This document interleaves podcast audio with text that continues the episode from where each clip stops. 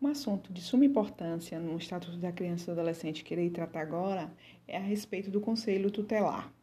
É, o Conselho Tutelar tem previsão no Estatuto da Criança e do Adolescente é, no artigo 131 até o artigo 140, que o artigo 141 traz uh, praticamente uma definição de 131 traz uma, praticamente uma definição do que é o conselho tutelar e finalizando com o artigo 140 que traz a respeito dos impedimentos para para servir no mesmo conselho. É, então vamos lá. É, o conselho tutelar é um órgão público, é um órgão público municipal de caráter permanente, não jurisdicional, criado por lei, cuja finalidade é zelar pelo cumprimento dos direitos da criança e adolescente. Das crianças e adolescentes. Vimos lá que o artigo 227 da Constituição e o artigo 4 do nosso Estatuto da Criança diz que é dever de todos zelar pelos direitos da criança e adolescente. Fez por bem o legislador, é, com determinação da nossa, nossa Constituição Federal, criar o conselho, o conselho tutelar para cuidar, para cuidar e zelar do cumprimento dos direitos da criança e do adolescente. O Conselho Tutelar, ele, ele, ele encontra-se definido lá no artigo 131 do, do nosso Estatuto da Criança e do Adolescente, porém, é, porém é, o, a resolução de número 113 de 2006 do CONANDA, que é o Conselho Nacional dos Direitos da Criança e do Adolescente, ele traz lá em seu bojo, no artigo 110, o que seria o Conselho Tutelar. É, seria, um, seria um conceito mais minucioso. Diz assim, os conselhos tutelares são órgãos contenciosos, não jurisdicionais, encarregados de zelar pelo cumprimento dos direitos da criança e do adolescente, particularmente através das aplicações das medidas especiais de proteção à criança e adolescente com direitos ameaçados ou violados através da aplicação de medidas especiais ou responsáveis. É.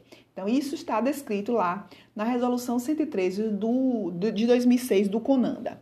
O Conselho Tutelar é um órgão autônomo, no entanto, essa autonomia não é absoluta, porque estão adstritas, adstritos ao cumprimento das determinações judicial, judiciais e à fiscalização do MP. Ou seja, né, ele, ele, tá, ele, ele, ele, ele não pode, né, ele não pode aplicar as medidas socioeducativas. Ele, então, ele está, essa autonomia dele é uma autonomia, ela não é absoluta, porque ela tem que estar é, cumprindo as determinações as determinações judiciais e está submetida à fiscalização do Ministério Público. O Conselho Tutelar, a atuação do Conselho Tutelar se resume né, no âmbito administrativo, é, sendo, sendo vedado a, ao Conselho Tutelar administrar os conflitos né, de interesse ou estabelecer sanções pelo eventual descumprimento de medidas socioeducativas. Então, o Conselho Tutelar não pode jamais é, aplicar as medidas, é, as medidas, as medidas é, socioeducativas à criança e adolescente. É, então, ele, está, ele, ele pode estabelecer sanções é, pelo eventual descumprimento das medidas protetivas que estão elencadas lá no artigo 101, é, impostas à criança e ao adolescente.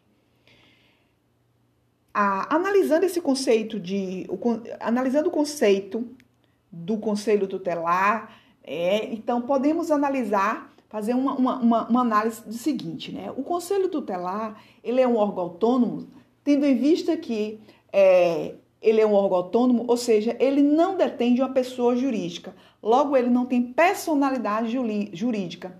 Trata-se de um órgão, é, de um órgão meramente é, administrativo, né? e essa administração ela é regida pela administração pública é, que tem uma natureza, uma natureza híbrida. Por quê? Porque em um só tempo ele vem desempenhar é, atividades que de interesse social, né, a proteção à criança e adolescente, e ao mesmo tempo ele vem desempenhar, desempenhar, desempenhar é, atribuições de ordem administrativa. Então, ele também tem uma natureza estável, duradoura, contínua, tendo em vista que o Conselho Tutelar, uma vez instituído ele, ele não pode ser destituído, destituído e não pode ser suprimido pela administração pública, pois as suas funções é de relevância, né? Então, razão pela qual ele tem uma natureza, ele tem a natureza estável, duradoura e contínua. É, enfim, ele é um órgão permanente, como o próprio diz lá no artigo 131. Outra questão que menciona lá o artigo 131 no seu conceito diz que é um órgão não jurisdicional, ou seja, os conflitos oriundos é, que surgem, é, que não devem ser julgados, é, ele, ele não deve ser julgado, os conflitos oriundos é, em decorrência de interesses é, que traz lá a, interesses envolvendo o menor, envolvendo a criança ou o adolescente, eles não devem ser julgados pelo conselho tutelar, e sim pelo juiz da vara da infância e da juventude, conforme determina lá o artigo 136, no inciso inciso 5 que diz lá, né, do Estatuto da Criança e Adolescente, que diz lá que só compete ao, ao juiz decidir determinadas questões. É, nesse, segui, nesse, nesse diapasão, né, Wilson Donizete Liberati, ele diz lá que o Conselho Tutelar é um, é, é um órgão com característica não jurisdicional, ou seja, ele não é revistado de ele não é revestido, perdão, não é revestido de poder para vir cumprir determinadas, é, de, de, de, determinados dispositivos legais ou punir a, os, a, a, as crianças ou os adolescentes que vêm infringir a lei. Então, ele não tá, ele não, ele não está submetido a aplicar as medidas socioeducativas, que essas medidas socioeducativas só podem ser aplicadas pelo juiz. Quando diz lá que ele é encarregado, ele é encarregado pela sociedade para o cumprimento dos direitos da criança e adolescente, como já mencionei, né?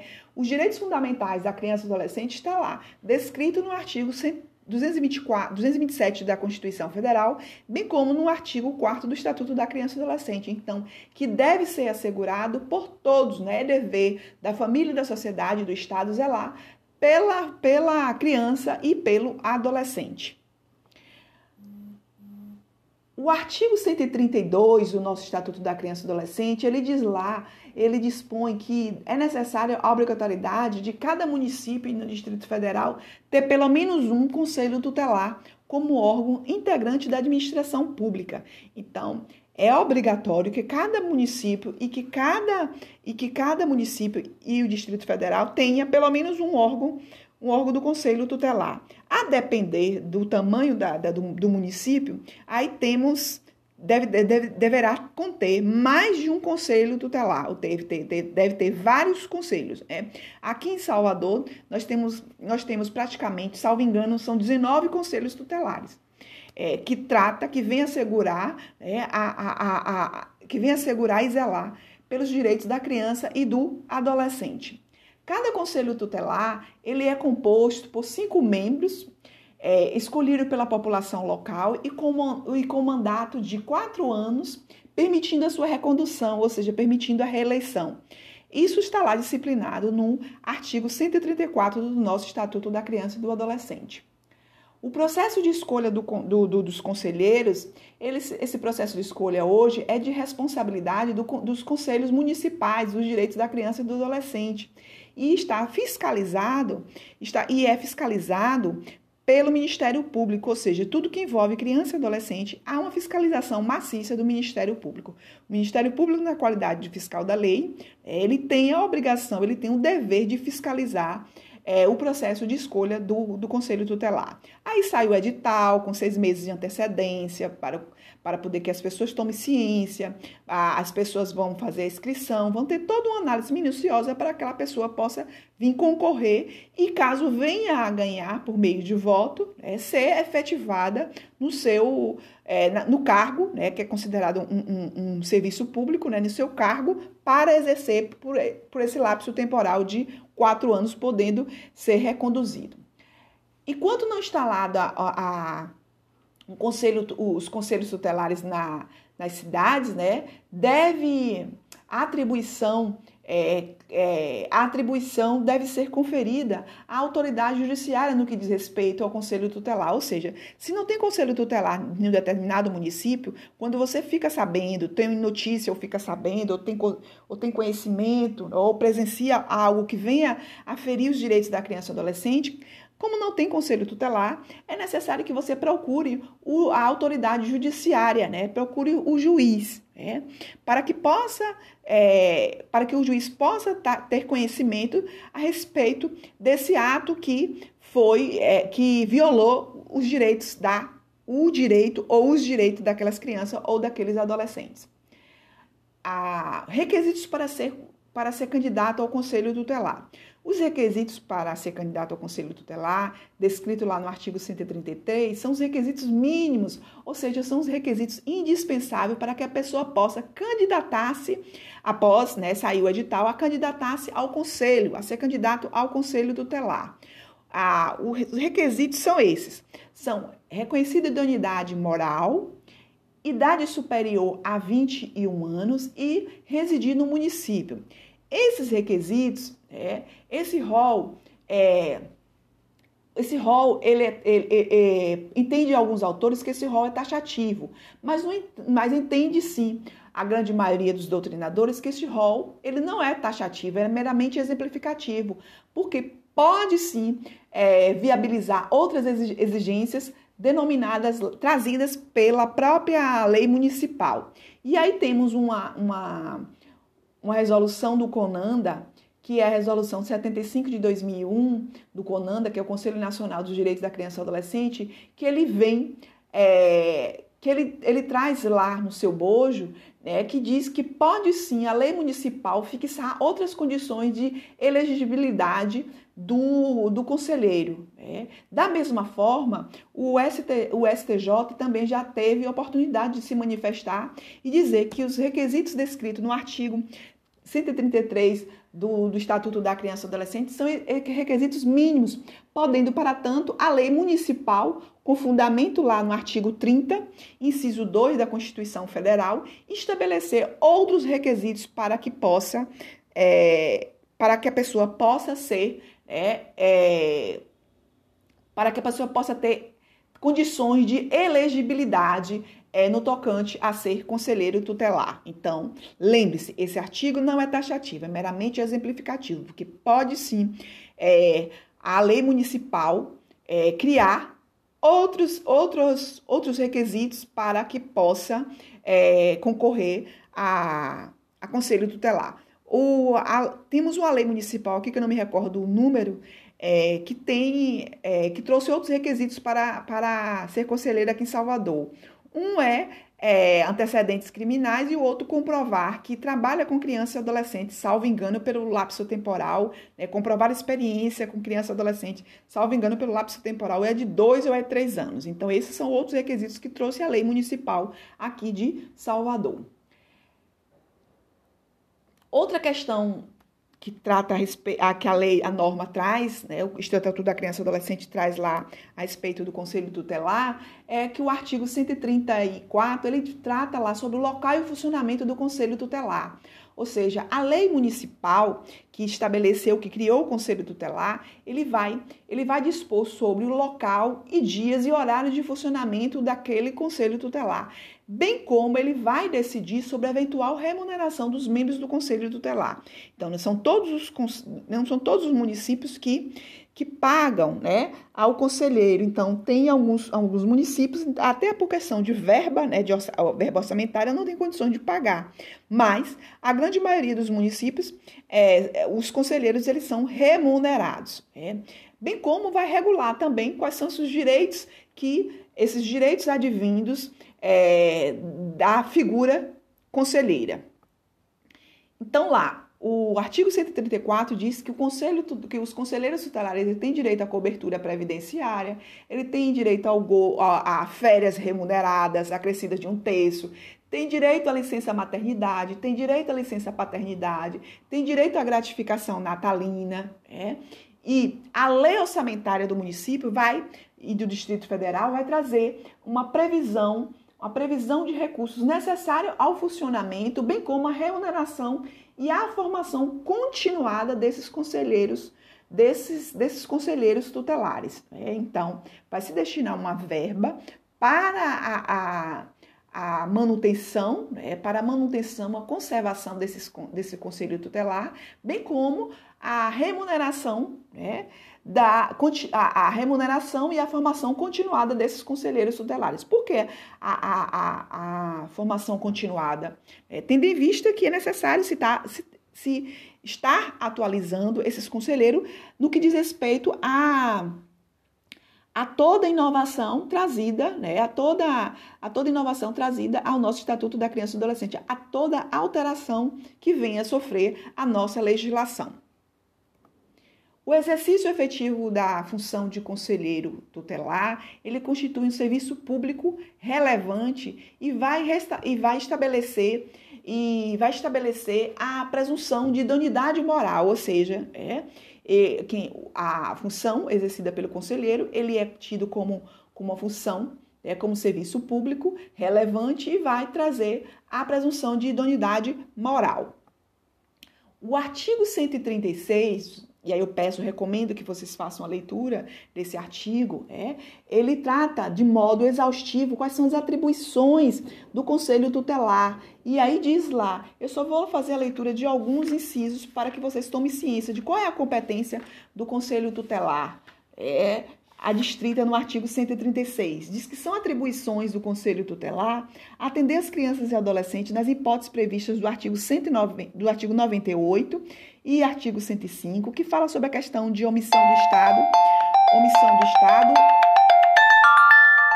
omissão do Estado, omissão Perdão, gente, desculpa. Omissão do Estado, omissão da, da omissão do Estado, omissão da família e omissão da própria criança e do adolescente. Então, nessa questão aqui, vem atender às crianças e adolescentes nas hipóteses previstas no artigo 98 e 105, aplicando as medidas previstas no artigo 101, que são as medidas protetivas, diga-se de passagem, as medidas protetivas do inciso 1 ao inciso 7, atender e aconselhar os pais ou responsáveis, aplicando as medidas previstas no artigo 129, do inciso 1 ao inciso é, 7, promover a execução de suas decisões, podendo, para tanto, requisitar serviços nas áreas de saúde, educação, serviço social, previdência social, trabalho e segurança para criança e adolescente, representar junto à autoridade judiciária nos casos de descumprimento justificado de suas deliberações, encaminhar ao Ministério Público notícia de fato de fato que constitui infração administrativa ou penal contra os direitos da criança e adolescente, encaminhar à autoridade judiciária os casos de sua competência, providenciar as medidas estabelecidas pela autoridade judiciária, dentre as previstas do artigo 101, que são as medidas protetivas, do inciso 1 ao inciso 7, para o adolescente para o, para o adolescente autor de ato infracional, expedir notificações, é, expedir notificações que diz respeito à própria atuação do, do Conselho Tutelar, né? Então, e a partir daí eu peço que vocês façam a leitura dos demais incisos para que vocês possam estar é, é, a parte do, de, quais são, de quais são as atribuições e competências é, destinadas ao, ao Conselho Tutelar. As decisões do Conselho Tutelar, diz lá o artigo 137, né, que o juiz da vara da infância e da juventude, ele pode rever a, pe a pedido legítimo, de legítimo interessado, né, as decisões do Conselho Tutelar, caso haja incompatibilidade ou alguma irregularidade. Ou seja, qualquer irregularidade ou incompatibilidade com o que está, é, com as atribuições destinadas ao, ao Conselho Tutelar, pode ser revista pelo juiz pelo juiz da vara da infância e da juventude, ou seja, pela autoridade judiciária, ela pode rever essas decisões emanadas pelo conselho tutelar.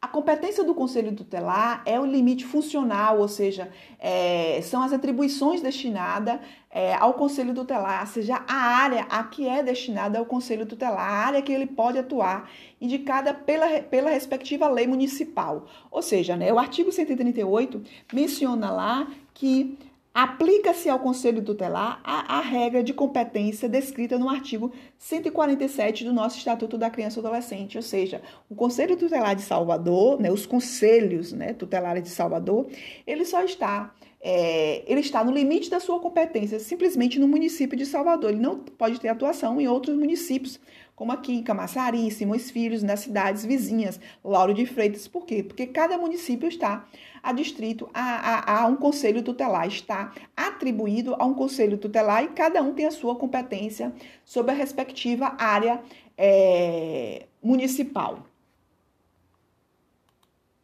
A lei municipal vai disciplinar também a maneira de como esses conselheiros eles vão, é, eles vão ser escolhidos, eles vão ser escolhidos pela própria comunidade local é, e cabe, para tanto, o, ao membro do Ministério Público fiscalizar essa eleição, esse processo de eleição.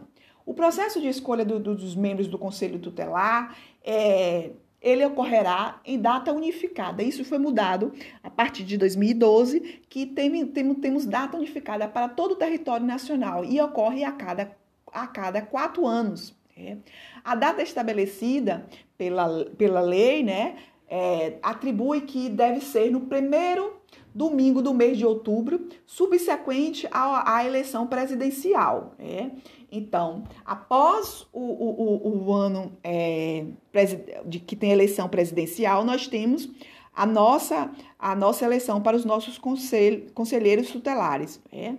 e para os nossos conselheiros. Então, a partir daí, está prevista uma data unificada, e essa data sempre é o primeiro domingo do mês de outubro.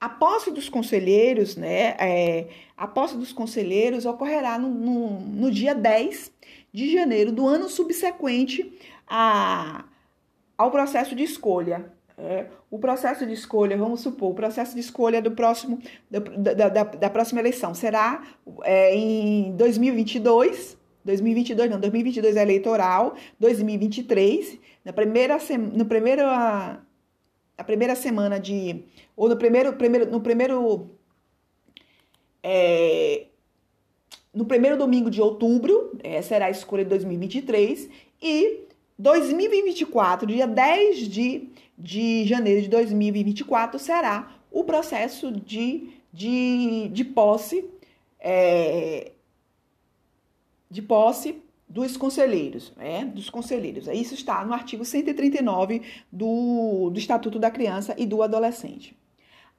O artigo 139, ele dispõe lá sobre as vedações aos conselhos, ao, ao, ao candidato a conselho tutelar, as, quais seriam as vedações, professoras? Antigamente tinha, né, é, é da, da santinho, é, daqueles os objetos de pequeno valor, hoje não pode doar, não pode oferecer, não pode entregar ao eleitor, né, bem ou vantagem pessoal de qualquer natureza, inclusive brindes de pequeno valor. Por quê? A lei, é, o artigo 139, lá no seu parágrafo terceiro, ele veio a, a vedar, né, a trazer essa vedação aos candidatos. Por quê? Aqui em Salvador, eles são remunerados. Salvo engano, é, fica em torno de R$ 2.600, né? Tem, tem, tem estado, né? Vai depender muito da, da, de estado. Tem estado, o estado do Pará paga 3 mil e poucos reais para ser conselheiro tutelar com carga horária de 40 horas, né? Então, não é todo município que remunera o, o, os conselheiros. O artigo 140, ele traz a respeito é, dos impedimentos ao conselho tutelar. E aí ele vem trazer que são impedidos de servir no mesmo conselho, né, no mesmo conselho, viu gente?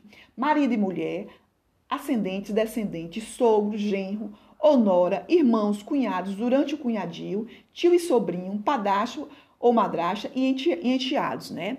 Tais impedimentos se justificam no sentido de evitar o quê? O nepotismo, né? Bem como a influência do parentesco para aquele, aquele seu candidato ele possa, né? Ele possa ser eleito. O parágrafo único diz que entende-se também como impedimento do Conselho Tutelar, na forma desse artigo, em relação à autoridade judiciária e ao representante do Ministério Público com atuação na Justiça da Infância e da Juventude no exercício da comarca, foro regional ou também distrital. Então, esses impedimentos, e verificado esse impedimento, né, o órgão do Ministério Público, como ele, o, o promotor de justiça é um órgão fiscalizador, ele pode impugnar a candidatura, é, e se caso ele foi eleito, naquela, na, naquele processo eletivo, ele foi eleito, ele vai requerer a sua retirada do conselho tutelar e sendo substituído por outro conselheiro. Então, a previsão de, desses impedimentos né, está no artigo 140. E por hoje nós falamos a respeito do conceito, nós falamos da, da, do processo de eleição, da competência do conselho tutelar, é, do, do, do da atribuição das atribuições do, do, do, conselho tutelar, de quem pode ser conselheiro tutelar e da, do, da data de eleição, é, o quantos conselhos tutelares pode ser permitido por cada unidade é, e qual, qual, o seu, qual o seu prazo, o seu lapso temporal do seu, do seu é, da sua candidatura caso ele venha a ser eleito, né? ele, ele diz lá né, que ocorrerá um, um são cinco conselheiros, né? E nessa, e nessa decisão deverá eles deverão ser remunerados, tendo, tendo algumas garantias. Né? E esse rol que elenca lá o artigo 133 não é um rol taxativo, é meramente exemplificativo, que consagra lá os requisitos. Por quê? Porque pode a lei municipal adotar outros requisitos que acha de relevância para que a pessoa possa ser membro de um conselho tutelar. É. Então, a nossa aula de hoje foi sobre respeito do Conselho Tutelar, um órgão tão importante para zelar e para tutelar e zelar pelos direitos da criança e adolescente. Muito obrigada.